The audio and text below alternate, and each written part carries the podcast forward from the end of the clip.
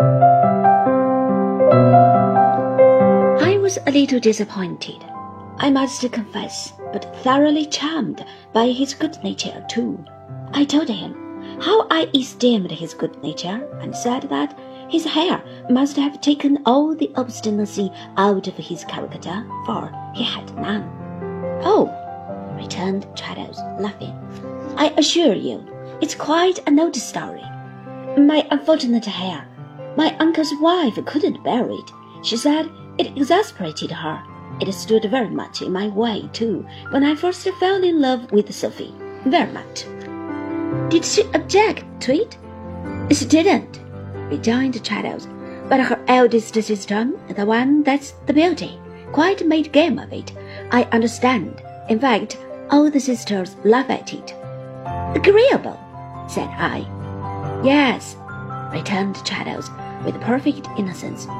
It's a joke for us. They pretend that Sophy has a lock of it in her desk and is obliged to shut it in a clasped book. To keep it down, we laugh about it.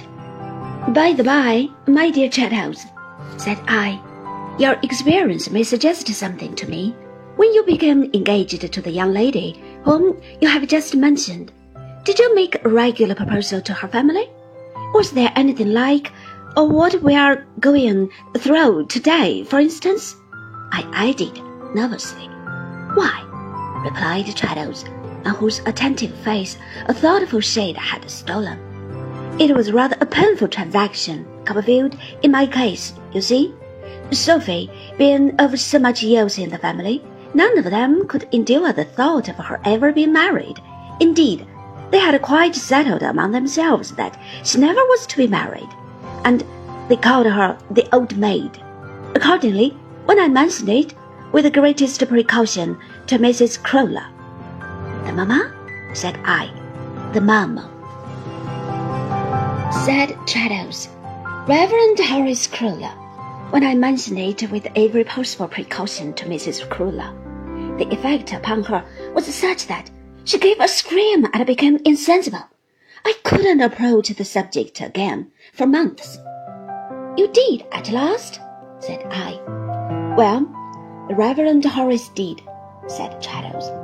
He's an excellent man, most exemplary in every way, and he pointed out to her that she ought, as a Christian, to reconcile herself to the sacrifice, especially as it was so uncertain, and to bear no uncharitable feeling toward me. As to myself, Copperfield, I give you my word, I felt a perfect bird of prey toward the family. The sisters took your part, I hope, Charles? Why, I can't say they did, he returned.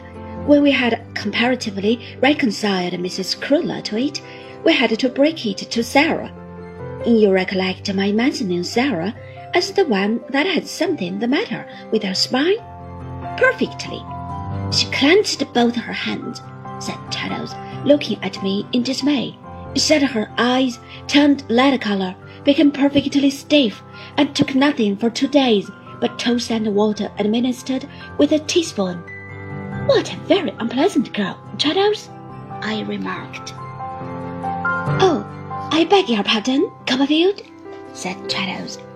She's a very charming girl, but she has a great deal of feeling. In fact, they all have. Sophy told me afterwards that the self-reproach she underwent while she was in attendance upon Sarah no words could describe. I know it must have been severe. By my own feelings, Copperfield, which were like criminals. After Sarah was restored, we still had to break it to the other eight, and it produced various effects upon them of a most pathetic nature. The two little ones, whom Sophy educates, have only just left off detesting me. At any rate, they are all reconciled to it now, I hope, said I. Yeah, yes, I should say they were, on the whole, resigned to it, said Traddles doubtfully. The fact is, we avoid mentioning the subject, and my unsettled prospects and indifferent circumstances are a great consolation to them. There will be a deplorable scene whenever we are married. it will be much more like a funeral than a wedding, and they'll all hate me for taking her away.